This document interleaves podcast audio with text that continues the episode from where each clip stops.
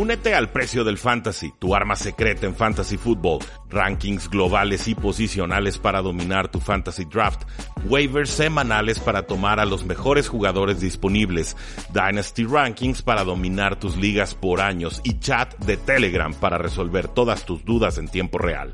Visita stam.store diagonal precio NFL o da clic al link en este episodio para suscribirte.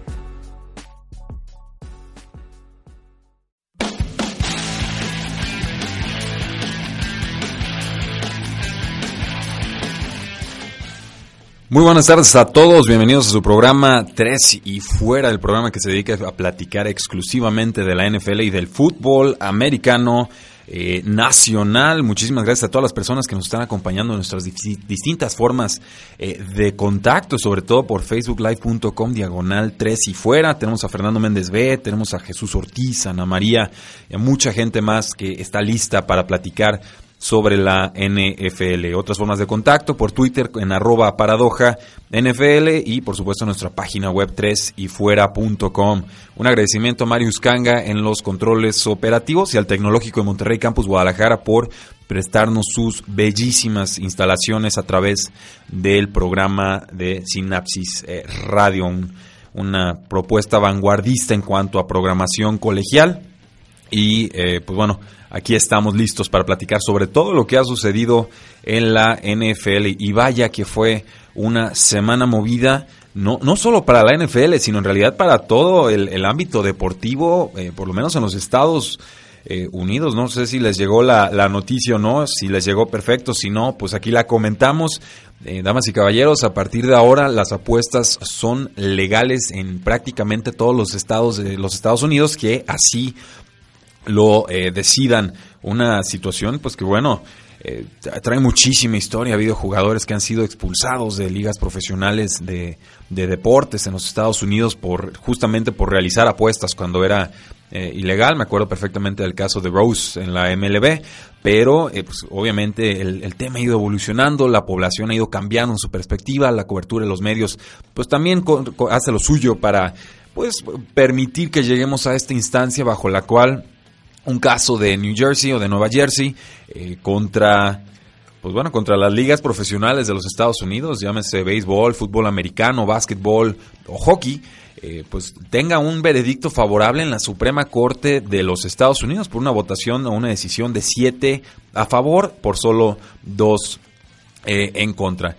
Esto, pues bueno, termina revirtiendo una, una, ley federal, una prohibición federal de 1992 sobre las apuestas eh, deportivas. Y aquí pues hay muchas cuestiones a interpretar, muchos ángulos que vale la pena eh, analizar. La, la primera de ellas creo yo es pues bueno, tenemos que dar un contexto, un trasfondo de lo que sucedió. O sea, ¿dónde inicia este caso? ¿Cuántas instancias han ido superando o sorteando?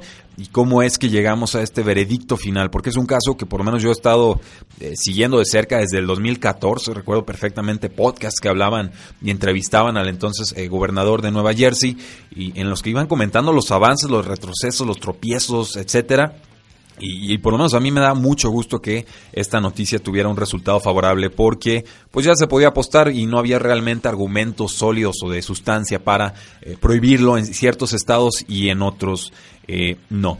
A ver, eh, estimaciones conservadoras dicen que las apuestas en los Estados Unidos ilegalmente son de alrededor de 150 mil millones de dólares. Para poner esta cifra en perspectiva, sería casi suficiente para comprar cada franquicia de la NFL, de la NBA y de la MLB, según los precios que tiene la revista Forbes eh, para cada una de estas eh, franquicias o equipos en las franquicias. Eh, claro, hay, nunca se puede saber exactamente cuánto se esté apostando en el ámbito ilegal porque, pues bueno, son, es, son ilegales, obviamente no se están registrando ante ningún gobierno o instancia oficial, pero sí se pueden realizar ciertas estimaciones. Contexto del caso. El caso se llama Murphy contra o versus la NC que antes se llamaba Christie versus la NC El contexto. En el 2011 los votantes de Nueva Jersey pasaron un referéndum permitiendo que las apuestas deportivas se pudieran realizar en casinos y pistas de caballos eh, de, o de carreras de caballos en Nueva Jersey. Cuando pasaron esta ley en el 2012, la NCAA, la NFL, la NBA, la MLB y la NHL, es decir, eh, pues prácticamente todas las ligas relevantes de los Estados Unidos eh, se juntaron para prohibirlo o para pelearlo hicieron una eh, demanda. Argumentaban las ligas que Nueva Jersey violaba la ley, de, la ley de protección de deportes profesionales y amateurs de 1992, también conocido como PASPA, por sus siglas en inglés, que prohibían las apuestas deportivas en todos los estados, menos en Nevada, en Delaware, en Oregon y en Montana. ¿Por qué en estos cuatro estados sí y en los otros casi cinco, bueno, cuarenta y tantos no? Mm, no lo sé. Sinceramente no, no he encontrado un buen argumento para ello, más allá de que así se decidió en ese momento, como que ahí habían casinos, casas de apuestas y decidieron que era más fácil dejarlas que quitarlas. Entonces, el caso eh, giraba en torno a si el gobierno federal podía obligar a los estados a cumplir con una ley federal bajo la décima enmienda, que es básicamente una ley que pues trata de distinguir entre los derechos federales y los derechos estatales, que es un tema eh, bien delicado en los Estados Unidos. Eh, Allá eh, la diferencia, digamos, entre un Estado unitario y un Estado federal es eh, que el Estado unitario, pues todas las reglas llegan desde arriba y se tienen que obedecer. Y en un sistema federal, pues cada uno de los estados tiene derecho a, tener reglas propias, incluso a desafiar las reglas de una instancia superior como pudiera ser un gobierno eh, federal, republicano, etcétera. Nos estamos metiendo mucho en política, pero creo que vale la pena porque el tema es grande, es importante y, eh, pues bueno, le estamos dando el contexto eh, necesario para que puedan entender y apreciar a, profundidad la magnitud de lo que acaba de suceder. Por ahí del 2012 decía el excomisionado de la NBA, David Stern, que, y cito, lo único de lo que estoy seguro es que Nueva Jersey no tiene idea de lo que está haciendo y no le importa porque solamente le interesa ganar un dólar o dos y no les importa que las pérdidas sean potencialmente, o los que terminen perdiendo seamos eh, nosotros. El entonces comisionado de, la, de béisbol, de la MLB, Bud Selig, llevó la crítica un paso más adelante y llamó a las apuestas deportivas como, cito, corrupción. Y sin embargo, aquí estamos, eh, apenas seis años después, y ahora pues hay varias de las ligas profesionales que están incluso a favor de, las apuestas. O sea, no, no se vayan con la finta de que porque estaban en contra en el caso significa que no van a estar a favor ahora que se legalizó. Eh, apenas unos años después, en 2015 la, NBA, la MLB, la NHL, NHL y 91% de los equipos de la NFL han tenido tratos ya sea con DraftKings o con FanDuel, que son eh, páginas de fantasy fútbol en los que se mueven muchísimo dinero. Son prácticamente plataformas en las que tú puedes hacer apuestas diarias con lo que se llama Daily Fantasy eh, Football. De hecho, en el 2014, el ahora comisionado de la NBA, Adam Silver, escribió un artículo en el New York Times en el que invitaba al Congreso federal a legalizar y a regular las apuestas deportivas para que pueda, visito, salir ahora sí que de, por de debajo de la tierra y que con la luz del sol pueda ser apropiadamente monitoreado y eh, regulado. Entonces, a mi parecer, la NBA ha sido la liga más vanguardista en muchísimos sentidos, pero sobre todo en este de las apuestas eh, deportivas. Hay muchas implicaciones, podemos meternos en porcentajes, podemos meternos en cuánto estarían cobrando los estados eh, en cuanto a impuestos, porque van a cobrar, quieren cobrar impuestos sobre las apuestas. Eh, obviamente, la NBA, por ejemplo, ya entró en un contrato de 6 años y 250 millones con Sport Radar y Second Spectrum para manejar y monitorear su información de apuestas en, ahora sí que en, ultramar o fuera de, los Estados Unidos. Entonces, esto va a cambiar la dinámica de, la, de los aficionados, esto va a cambiar la dinámica de los equipos, de los dueños, esto va a cambiar la dinámica incluso de los jugadores que quizás estén más conscientes de lo que... Eh, pues ahora sí de lo que sus acciones representan en cuanto a cuestiones monetarias. La pregunta, la obvia es, bueno, ¿y cómo va a repercutir esto en el producto, en el juego, en los jugadores, en lo que sucede en el campo? Es decir, eh, los jugadores tendrían que estar pensando en que son fichas de, apuestas, es decir, tendrían que tomar decisiones o no de, de, importancia dependiendo de cómo se estaban moviendo las apuestas. Es manipulable un partido eh, eh, abierto esta caja de Pandora, por llamarlo de alguna manera. Eh, a mi parecer no tendría que cambiar demasiado el producto en el campo, no tendría que cambiar demasiado lo que ya sucede porque eh, pues ya se mueve muchísimo dinero en cuanto a apuestas, sea o no legal en los Estados Unidos. Y obviamente jugador que se encuentre implicado en un caso de manipulación de resultados, de fallar puntos, de, favorecer quizás un pase a un jugador sobre otro, no, no sé, ahora sí que todas las instancias conspiranoicas que se puedan imaginar, pues bueno, tendrá que enfrentar el peso de la ley porque ahora van a haber más ojos oficiales y extraoficiales vigilando todo lo que suceda. Un caso muy concreto, imagínense que hubieran sido legales en todos los estados las apuestas durante el Super Bowl 52 entre las Águilas de Filadelfia y los Patriotas de Nueva Inglaterra. Tú hiciste una apuesta por los Patriotas, tú creías que iban a ganar por eh, creo que por tres puntos, etcétera. Hiciste una apuesta en ese sentido. Y dos minutos antes de que empiece el partido, te enteras que Malcolm Butler no va a estar jugando en el partido. O sea que está llorando durante el himno nacional, no hay mayor explicación, no hay una lesión, no salió, eh, trascendió, trascendió nada en los medios, simplemente por decisión del coach. Él no juega y, esto pues obviamente te cambia la perspectiva de la apuesta que tú tenías pensada porque el resto de los defensivos de la secundaria pues no pueden cubrir las acciones que hubiera podido realizar un Malcolm Butler. ¿Es eso investigable? ¿No es eso investigable? Eh, ¿Bajo qué criterios se puede investigar? ¿Bajo cuáles no? Eh, no lo sé. Ahora sí que esas son decisiones de equipos, pero esa es la clase de situaciones grises o extrañas a la que nos sometemos habiendo eh, abierto esta puerta ya de manera oficial. Ahora, específicamente con la NFL, creo que la NFL ha sido la liga que más se ha resistido a aceptar las apuestas en, los Estados Unidos. Lo cual es muy irónico porque, por ejemplo, creo que Jerry Jones y también, eh, se me está escapando el nombre, Robert Kraft, es decir, el, dueño de los Vaqueros de Dallas y el dueño de los Patriotas de Nueva Inglaterra, pues son accionistas en estas empresas de fantasy fútbol que les comentaba. Entonces, eh, a veces no entiendo los criterios, pero la postura oficial de la NFL es que ellos están en contra de las apuestas. Cito.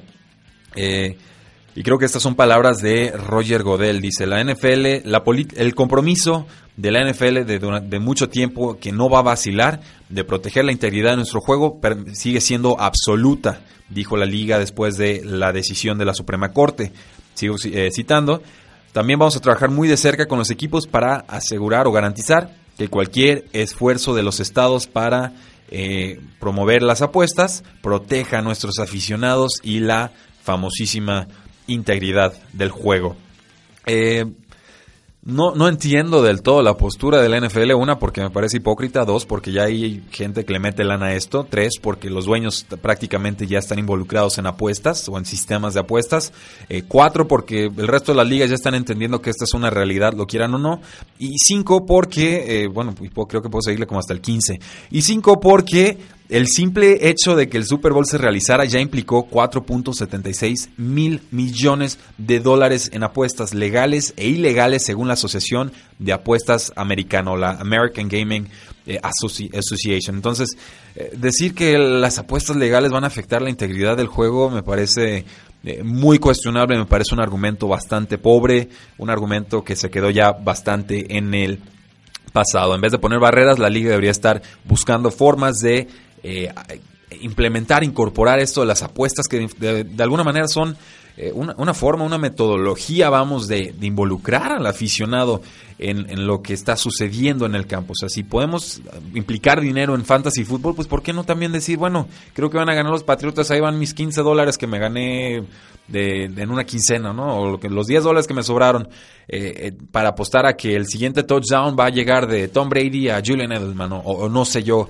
que toda la serie de apuestas que se puedan realizar, no solo sobre partidos o resultados concretos, sino resultados parciales cuarto por cuarto, sobre quién va a anotar, sobre si va a haber un safety o no, etcétera. Toda la clase de apuestas que ya se pueden realizar en juegos importantes como el Super Bowl, pero que hasta ahora no se podían realizar en casi todos los estados de los Estados Unidos.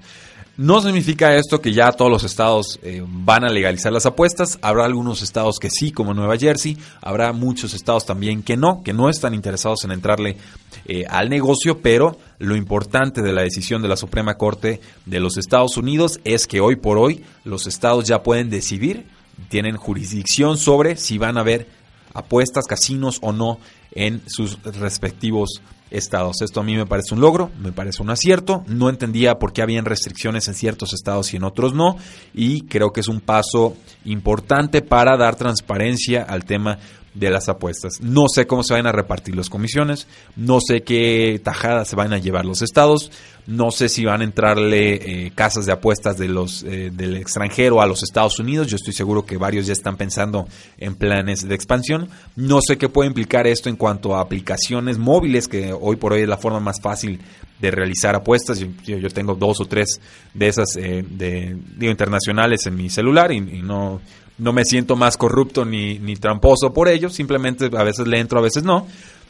Pero es un día importante, no sucedió hoy, digo, sucedió en semanas anteriores, pero sí quería darle nuestro primer bloque para eh, darle contexto a la situación, explicar por qué es un tema importante este del de las apuestas, cuáles son sus posibles ramificaciones y sobre todo, pues creo que para darle tranquilidad a los que desconfíen de, de las apuestas en los, en los deportes, yo creo que hoy por hoy es, ya es muy transparente el asunto. O sea, podemos ver las jugadas repetidas por todos los ángulos. La manipulación, pues yo creo que cada vez es más difícil de realizar y sobre todo en un juego como la NFL en la que están implicados más de 40 jugadores y entrenadores y toda clase de gentes referees, etcétera, de ambos lados del campo. Vamos a nuestra primera pausa comercial y regresamos a tres y fuera.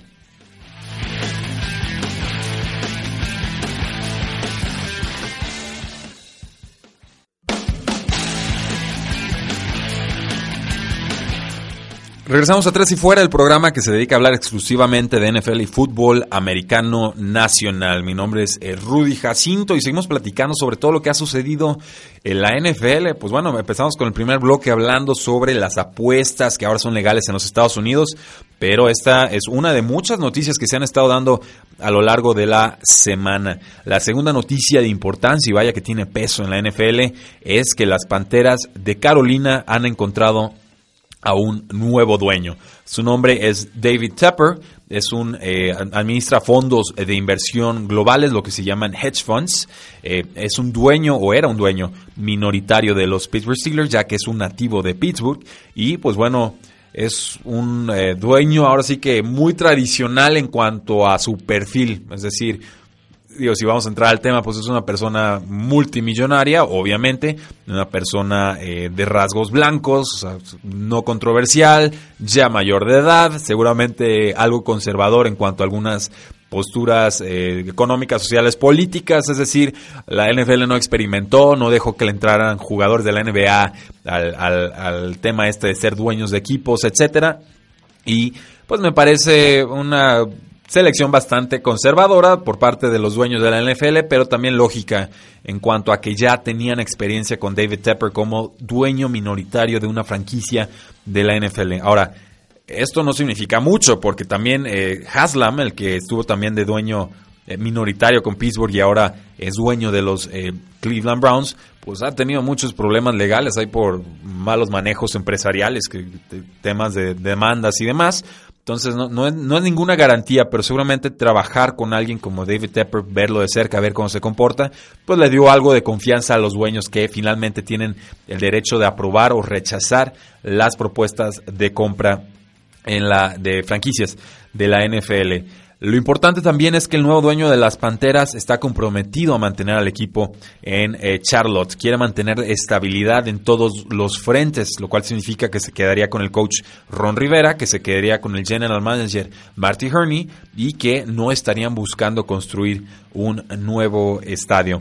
El, el trato, la compraventa se realiza por 2.2 mil millones de dólares, una compra récord para todas las ligas profesionales de deportes en los Estados eh, Unidos y está obligado David Tepper a vender sus acciones de los Pittsburgh Steelers ya que no se puede ser dueño o participar en dos equipos eh, distintos. Enhorabuena a los, en los Panteras de Carolina. Creo que eh, necesitaban a alguien que les dijera, los compro, los quiero, no los quiero mover y lo encontraron.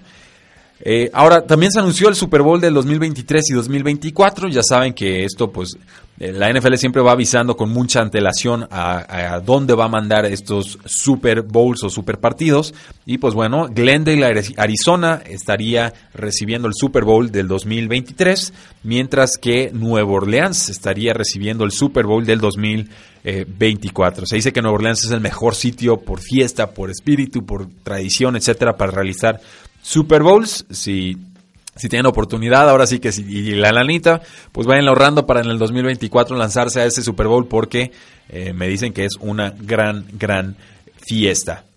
Y pues bueno, ahora sí que el último gran tema antes de entrarle a asuntos de jugadores en específicos es que los Browns o los Cleveland Browns han sido seleccionados para aparecer en el programa de Hard Knocks. Eh, fueron uno de seis equipos que eran elegibles bajo varios eh, criterios de de selección. Eh, el único que recuerdo yo es que este, tiene que ser un equipo que no haya llegado a postemporada eh, en, esa, en ese año.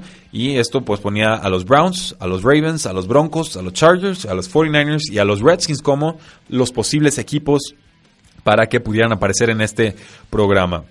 Obviamente con dos mariscales de campo nuevos, incluyendo la primera selección global en Baker Mayfield, con un coach que lleva una victoria y 31 derrotas en sus últimas dos temporadas, con jugadores eh, polémicos, controversiales como Josh Gordon y ahora el, nuevo Antonio Callaway, que ya lo irán conociendo, también es bastante polémico. Pues obviamente HBO, que es quien dirige el programa, decidió irse eh, con los Browns. Eh, en estos momentos los equipos de la NFL están teniendo lo que se llama OTAs o Off-Season Training. Eh, bueno, ni siquiera creo que lo estoy traduciendo bien, pero bueno, son básicamente entrenamientos opcionales que la NFL eh, tiene, en los cuales, pues bueno, hay unos jugadores que van, hay otros jugadores que no, y la idea aquí es que son optativos, la idea aquí es que te empiezas a desarrollar química con los jugadores, empiezas a aclimatarte al campo. Pero bueno, off-season training activities o actividades de entrenamiento del off-season o de la temporada baja sería la traducción, ya, ya me acordé. ¿Por qué es importante este tema? Porque, porque eh, una, por un lado, bueno, se nos acaban las noticias de la NFL, ahora sí que cualquier noticia es noticia en estos días, pero también porque eh, hay jugadores que están molestos con sus contratos, que no asistan a sus entrenamientos y que aprovechan estos eventos o estos entrenamientos para ausentarse y demostrarle al equipo que no están de acuerdo con su eh, situación en el campo. Antes de eso, algunos comentarios. Nos dice Bob Sanz, la mafia va a querer meterse como en el box, o creo que ahora se dice box. Eh, creo que está hablando sobre las, las casas de apuestas nuevas que se estarían dando en los Estados Unidos. Dice Bob Sanz, aquí se pueden comprar eh, formas de quinielas para fútbol americano de venta en los puestos de lotería. Sí hay muchas formas de apostar. Dice Bob Sands, las Panteras costaron casi tanto como los Clippers, otro equipo que se tuvo que vender por controversias de su eh, dueño. Y nos dice Mares Velasco, uff, Super Bowl 2023 cerca de Baja California. Y sí, está, está bastante cerca Baja California de Arizona. ¿Qué, jugadores no se están reportando a los entrenamientos de la temporada baja? Que son opcionales, pero son una buena forma de decirle a los equipos, págame o no me vas a ver. Ahora sí que es la única forma que tienen de eh, presionar. El primero de ellos, bueno, por ejemplo, el, liniero Brandon Graham, que viene de una lesión de tobillo, sí se reportó a estos entrenamientos el lunes pasado y pues bueno, no está entrenando porque fue operado en, el, mayo 1, sigue en una bota, pero eh, habla bien de que quiere estar involucrado en el equipo, de que está esperando firmar una extensión y pues obviamente el jugador de 30 años está en su último año de contrato, de lo que fue un, contrato de 4 años y 26 millones de dólares. Caso muy distinto el de Aaron Donald, del defensive tackle de Los Ángeles Rams. No es una sorpresa ya que el año pasado también se ausentó del training camp en busca de un nuevo contrato y este año pues bueno viene siendo el novato del año. Va a ganar poco menos de 7 millones de dólares en su último año de contrato de novato y obviamente pues quiere que ya le paguen de una vez por todas porque lleva varios años eh, negociándolo, intentando que le firmen ese o que le otorguen ese dinero y no se lo han dado. Los Rams están muy rejegos, quieren alargar, quieren jugar con ese contrato, quieren, seguramente están pensando en que lo pueden etiquetar hasta dos veces como jugador franquicia, entonces es muy difícil porque un jugador como Aaron Donald, cuando llega a mercado o cuando esté cerca de llegar a mercado como agente libre, pues va a redefinir el mercado. O sea, él va a ser la referencia bajo la cual todos los demás contratos en su posición se van a firmar. Estamos hablando de, de un jugador que superaría los 100 millones de dólares con muchísima facilidad y un jugador que para mí es el mejor defensivo de la NFL. Eh, sé que se le compara con JJ Watt, pero la diferencia es que Aaron Donald no se ha lastimado y JJ Watt pues hace dos años que casi no lo vemos. Eh, otro jugador que está ausentándose eh, sería Julio Jones. él está también buscando un nuevo contrato. Hoy por hoy es apenas el octavo mejor, jugado, mejor receptor pagado en toda la NFL. Está a punto de cumplir su, su año 29, o sea, los 29 años de edad. Y pues bueno, quizás le quedan dos o tres años al máximo nivel. Él quiere que le reajusten o renegociar ese contrato porque cree que su producción ya quedó desfasada comparado a lo que ya se está pagando eh, en, la posición en la NFL y creo que tiene toda la razón. Veremos qué hacen los Atlanta Falcons. Eh, Julio Jones en 2017 terminó como un receptor top 10 para efectos de fantasy football a pesar de solo anotar tres touchdowns. Entonces es una máquina de generar yardas por aire. Khalil Mack, el, el liniero linebacker de los Oakland Raiders, también eh, se saltó los entrenamientos de los Oakland Raiders. Él está también en su último año de contrato de novato. Eh, y pues bueno, incluso se podría ausentar de los entrenamientos obligatorios, lo cual ya le estaría costando dinero, pero es una forma de presionar al equipo. Eh, esperaría que los Oakland Raiders lo firmaran antes de que iniciara la temporada, porque es la clase de jugador que no te interesa perder, sobre todo con una defensiva que tiene tantas necesidades. ¿Qué me dicen de Le'Veon Bell, el corredor de los Pittsburgh Steelers? Una historia ya bastante vieja, bastante añeja entre equipo y jugador. Eh, los entrenamientos de OTA son voluntarios. Bell tiene todo el derecho a no asistir, pero ya lo hizo el año pasado. Se ausentó en los, estos entrenamientos, se ausentó del minicamp o el minicampamento, se ausentó del training camp, que ya son obligatorios, y eh, no se presentó hasta septiembre. Entonces, Pittsburgh Steelers, si no le pagan a Le'Veon Bell, no esperen verlo hasta septiembre. Yo creo que lo que va a suceder es que van a dejar, van a jugarlo con la etiqueta de jugador franquicia y después dejarían que se fuera del equipo la próxima eh, temporada. Si es lo correcto o no, no lo sé, pero esa es, la vibra que me da esta situación. Eh, Mark Ingram, otro corredor importante para los Santos de Nueva Orleans, suspendido cuatro partidos por una prueba positiva de, dopaje, aunque el jugador dice que fue por eh, pues algo que consumió, no, no porque se estuviera dopando, nunca lo sabremos. No se va a presentar a los entrenamientos hasta, los, hasta que haya entrenamientos obligatorios.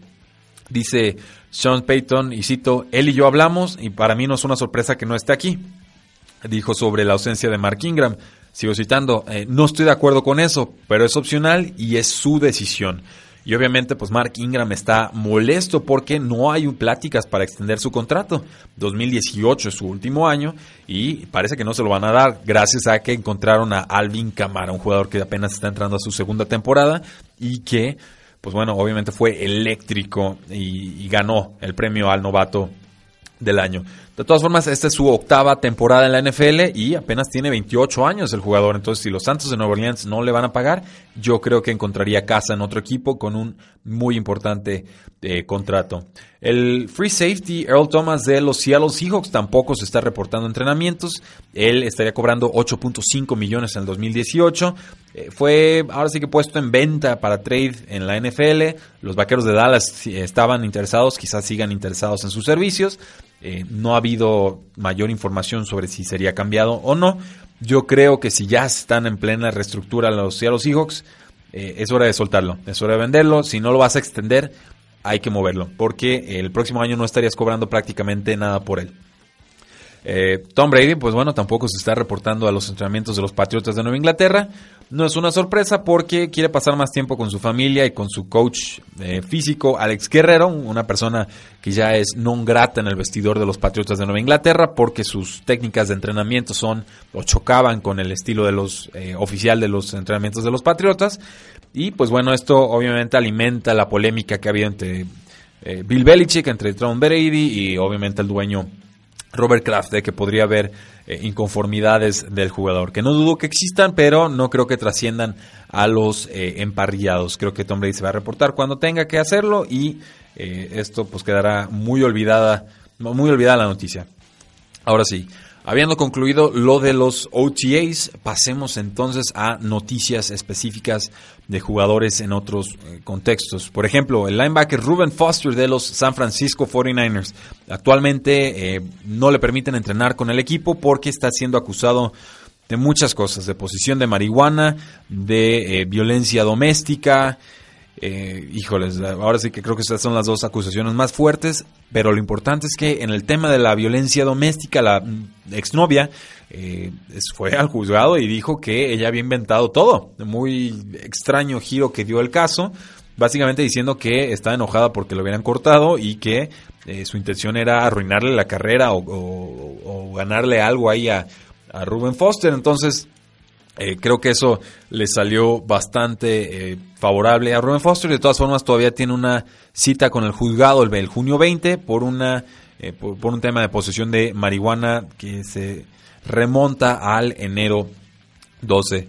Es una acusación de segundo grado y que, bueno, pudo salir de cárcel pagando una fianza de 2.500 dólares. Creo que sea o no acusado o, declarado culpable por el sistema legal estadounidense, eh, la NFL va a tomar cartas en el asunto, va a meter la mano, seguramente estaría suspendido por lo menos, por lo menos cuatro juegos, pero veremos hasta cuánto podría ser.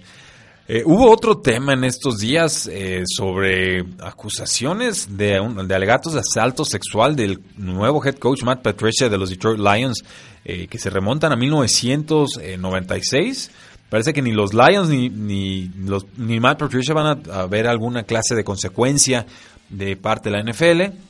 Hablaron con los Leones, obviamente, hablaron con los Patriotas, eh, perdón, con, Matt Patricia y decidieron, bueno, la NFL, que el proceso de contratación fue exhaustivo y apropiado. Concluyeron que Patricia no mintió en su proceso de entrevista y que eh, el caso de Matt Patricia, pues bueno, en su momento la, la víctima, la supuesta víctima, decidió no testificar, por lo cual fue descartado el caso. Era un episodio desconocido hasta ahora por la NFL antes de que el Detroit News o el periódico Detroit News lo reportara hace dos semanas y pues Matt Patricia ha refutado en todo momento el caso, ha, declarado su inocencia eh, por todos los medios eh, posibles. Creo que ahí va a morir esto, no sabremos si pasó o no, pero si no hay mayor evidencia, pues yo creo que, tenemos que seguir y darle el beneficio de la duda o de la presunción de inocencia a la persona.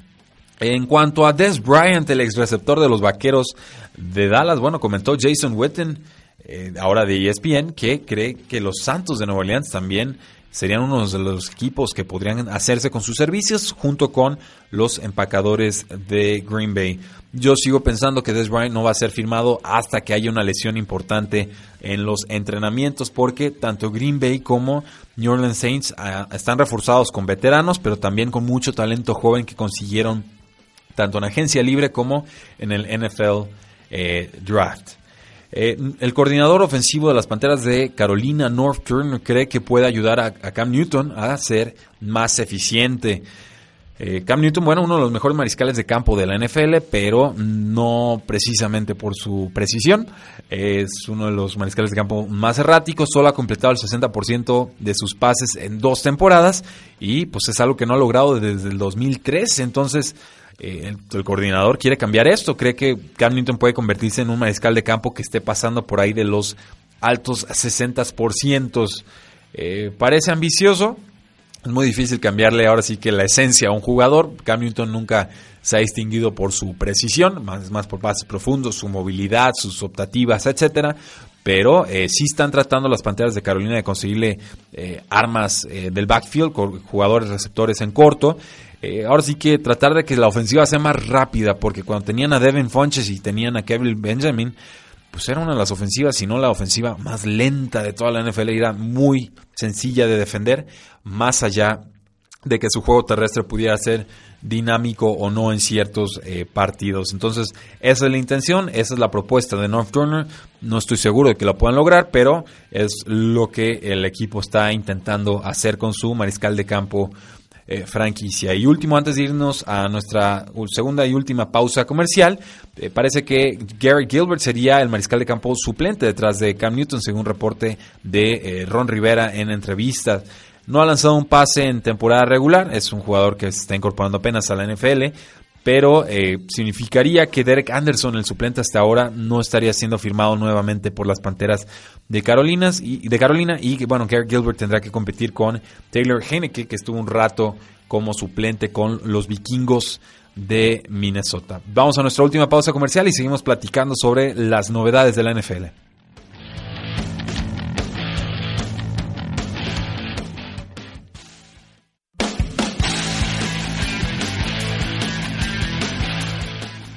Regresamos a Tres y Fuera, la plataforma, programa, podcast, sitio social, etcétera, en la que solamente se habla de NFL y fútbol americano nacional.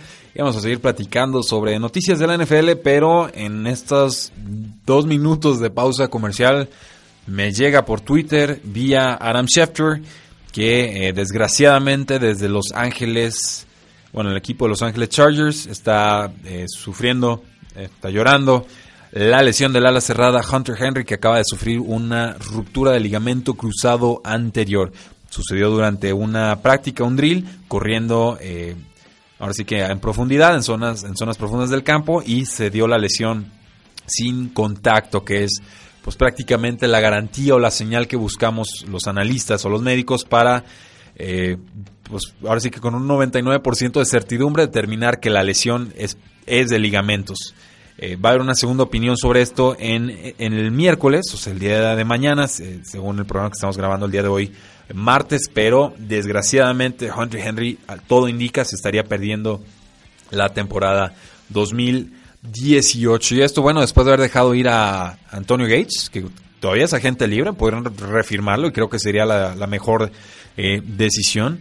Pero para mí Hunter Henry era el favoritísimo para hacer el ala cerrada revelación. Ahora con todo el campo abierto, sin Antonio Gates, con un mariscal de campo talentoso, con una ofensiva dinámica, con tantas armas a la ofensiva que era imposible defenderlo con dos jugadores.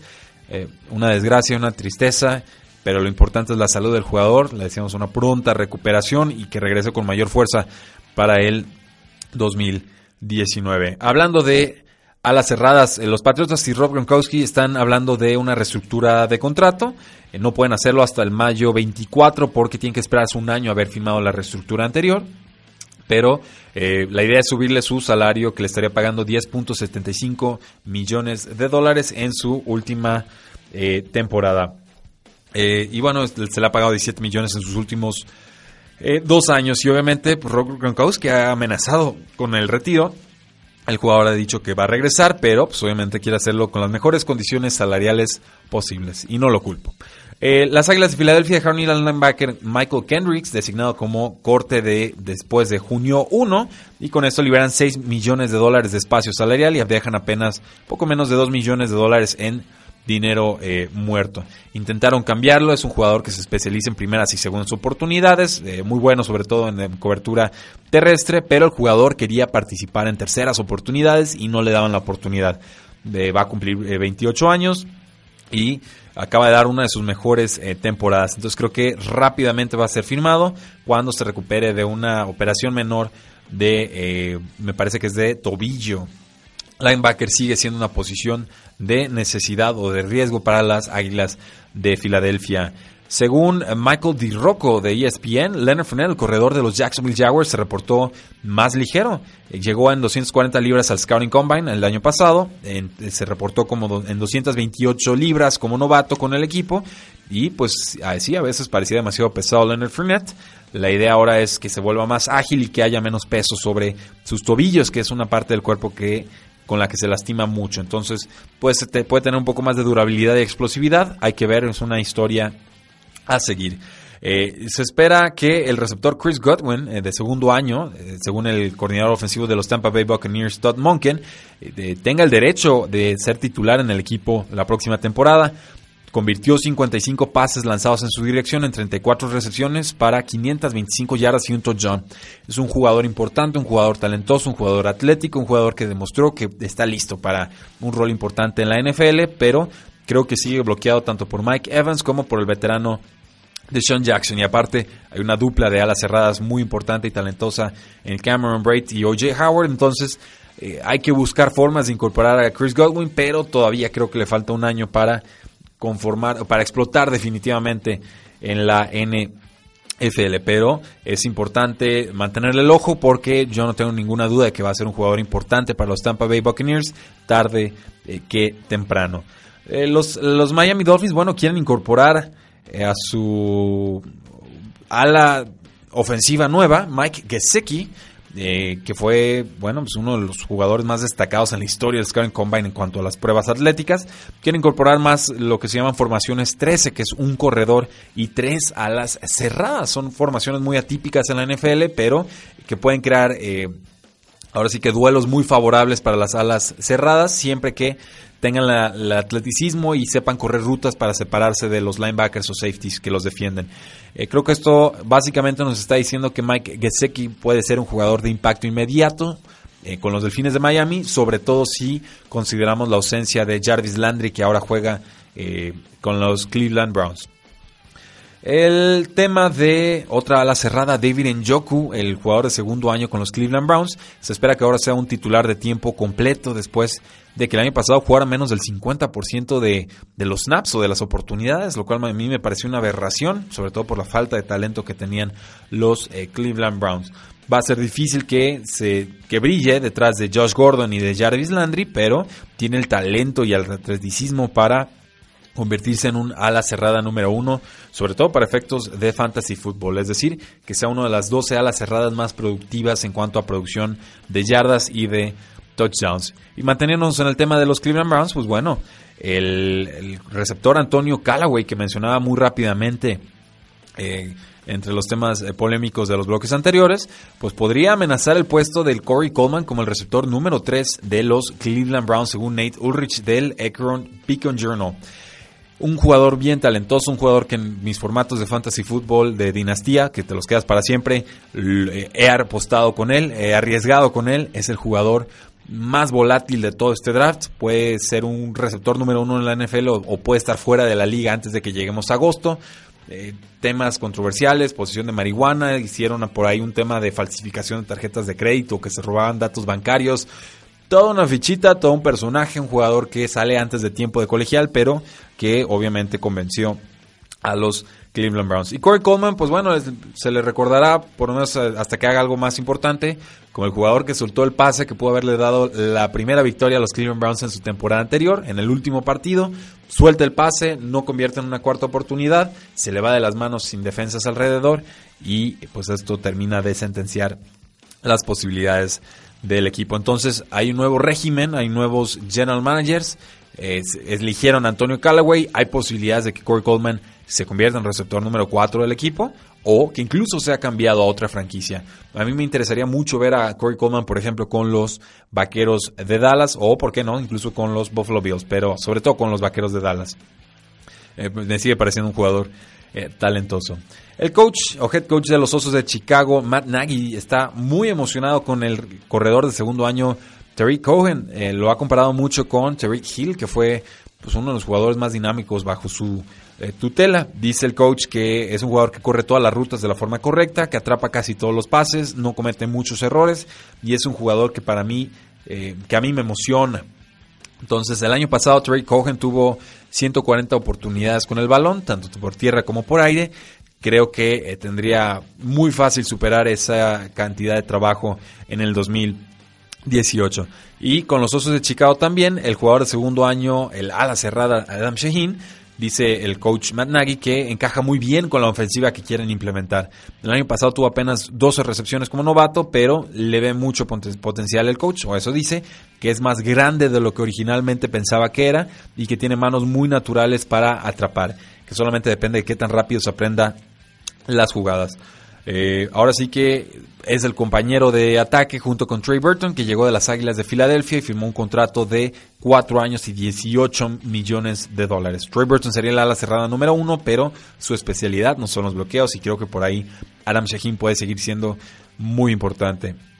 El caso del corredor Nihem Hines eh, de los Indianapolis Colts, un corredor novato que ha sido, según el, el head coach Frank Reich, muy impresionante.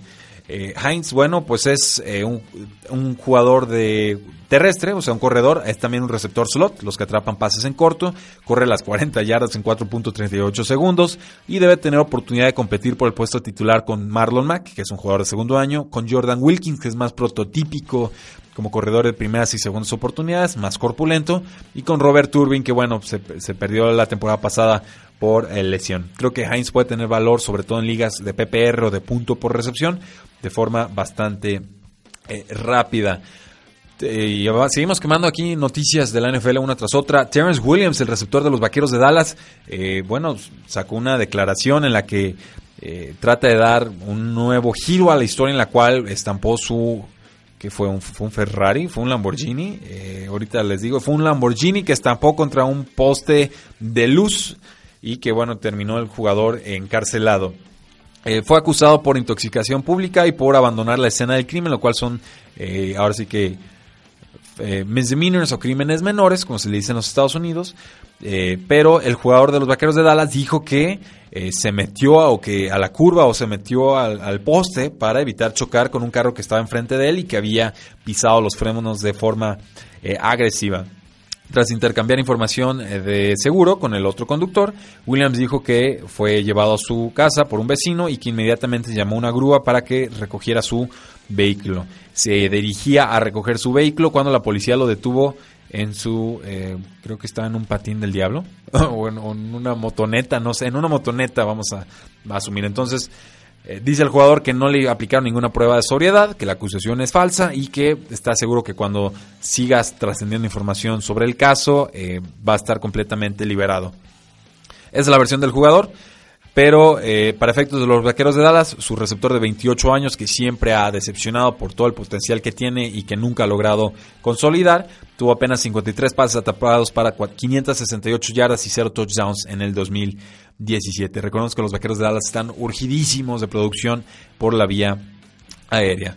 Eh, y su ala defensiva, eh, Randy Gregory, aplicó para ser reinstituido a la NFL después de muchos problemas de drogas. La selección número 60 en el draft del 2015 eh, acaba de concluir, seis semanas de rehabilitación intensiva en cuanto a drogas y alcohol, además de someterse a tratamiento psicológico.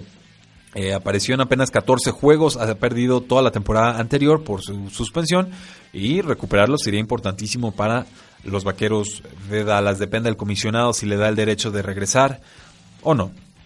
El safety Kenny Vaccaro, que estuvo con los Santos de Nueva Orleans hasta la temporada pasada, eh, visitó a los Delfines de Miami, ahora está listo para visitar a los Jets de Nueva York. También, eh, bueno, es candidato para firmar con los Colts de Indianapolis y no entiendo yo, por lo menos, porque un jugador talentoso de 27 años sigue en el mercado. Ha sido en general un año lento para la contratación de, de safeties veteranos, pero creo que se va a agilizar el mercado conforme nos vayamos acercando a la temporada regular. Eh, ¿Se acuerdan de Johnny Manziel, el ex eh, mariscal de campo de los Cleveland, Browns? Pues bueno, parece que no hay suficiente interés en la NFL por él en estos momentos y terminó firmando con la Liga Canadiense de Fútbol, específicamente con los Hamilton Tiger Cats. Eh, una decisión correcta a mi parecer, un jugador de 25 años que todavía tiene que demostrar que está listo para regresar a la NFL, Parecía que los Patriotas lo iban a firmar, de hecho a mí me hubiera gustado que así lo hicieran. Deciden quedarse con Danny Etling, que es el, el coreback que tomaron en séptima ronda de LSU, a quien yo no le veo mayor potencial, pero estoy abierto a que me demuestre lo contrario el jugador. Y eh, pues bueno, apenas ha lanzado 1675 yardas para, y 7 touchdowns, además de 7 intercepciones en sus dos temporadas con Cleveland antes de que distracciones extra cancha y consumo de drogas, además de un caso de bipolaridad que ya está tratado, eh, descarrilaran su carrera. Yo espero que el jugador regrese a la NFL. A mí me gusta cuando los jugadores tienen segundas oportunidades, pero no se le va a dar en estos eh, momentos. El nuevo mariscal de campo de los Oakland Raiders se llama Christian Hackenberg fue contratado de los Jets de Nueva York en un intercambio en el que los Raiders mandaron una séptima ronda condicional del 2019. Eh, me preguntaban en, en, Twitter, bueno, ¿qué significa esto de condicional? Condicional significa que si el jugador no está en el roster oficial cuando inicie la temporada regular, el equipo que lo intentó, lo intentó firmar o lo puso a prueba no tiene la eh, obligación de pagar la selección. Entonces, esa es la condición. Si no me quedo al jugador, no te pago lo que te prometí. Christian Hackenberg no ha lanzado un pase oficial en la NFL. Fue una selección de segunda ronda que desde el desde el primer momento sabíamos que no iba a funcionar porque no demostró absolutamente casi nada en colegial. Los Jets se enamoraron, no sabemos exactamente de qué. Fue la selección 51 global del 2016 y sería un milagro que pudiera tener un lugar en el equipo detrás de Derek Carr, detrás de EJ Manuel, detrás de Connor Cook y que su carrera trascendiera más allá del 2018. Por lo pronto, una adquisición sin riesgo de los Oakland Raiders y una confirmación de que los Jets de Nueva York cometieron un error saso, quizás la peor selección de segunda ronda en su historia, porque ni siquiera le dieron la oportunidad de jugar un partido, ¿eh? así de malo ha de haber sido en los entrenamientos. ¿Qué más tenemos por aquí? Tenemos que eh, probablemente Amir Abdullah sería el descartado por los Detroit Lions como corredor, después de la adquisición tanto de LeGarrette Blunt, el veterano, como eh, Johnson en la segunda ronda de los eh, Detroit Lions. No sé a qué equipo lo pudieran mandar, yo creo que los Miami Dolphins tendrían mucho sentido, pero un jugador de rol que no ha terminado de consolidarse en la NFL, se le acaban las oportunidades a Amir Abdullah. Y en cuanto a los linieros ofensivos de los Patriotas de Nueva Inglaterra, bueno, el liniero, el coach de linieros ofensivos Dante Scarnecchia dio dos notas. La primera, que van a probar a su selección de primera ronda a Seiya Wen como tackle izquierdo, pese a que no tiene las, las medidas prototípicas, pero fue reconocido como jugador estrella en la SEC, que es una, eh, que creo que es la mejor conferencia colegial, pero también fue probado como guardia izquierdo en el Senior Bowl de enero. Perdieron a Nate Solder y los Patriotas de Nueva Inglaterra. Creo que Isaiah Wayne sería el candidato para empezar como titular en esa posición. Lo van a poner a prueba, van a ver si funciona. Pero en estos momentos Isaiah Wayne se sigue recuperando de una cirugía de hombro. Y esto, bueno, viene equiparado a que los Patriotas de Nueva Inglaterra dejaron ir a su tackle izquierdo Antonio García, selección de tercera ronda del año pasado, la, selección 85 global. Eh, y pues bueno, fue cortado por una lesión no relacionada al fútbol americano. Parece que tenía problemas de sangre en sus pulmones, una situación bastante extraña que le impidió mantener el peso que necesitaba para eh, pues, poder ser un liniero ofensivo en la NFL. El jugador fue reclamado por los Jets de Nueva York. Veremos si le queda eh, tiempo o espacio a su carrera.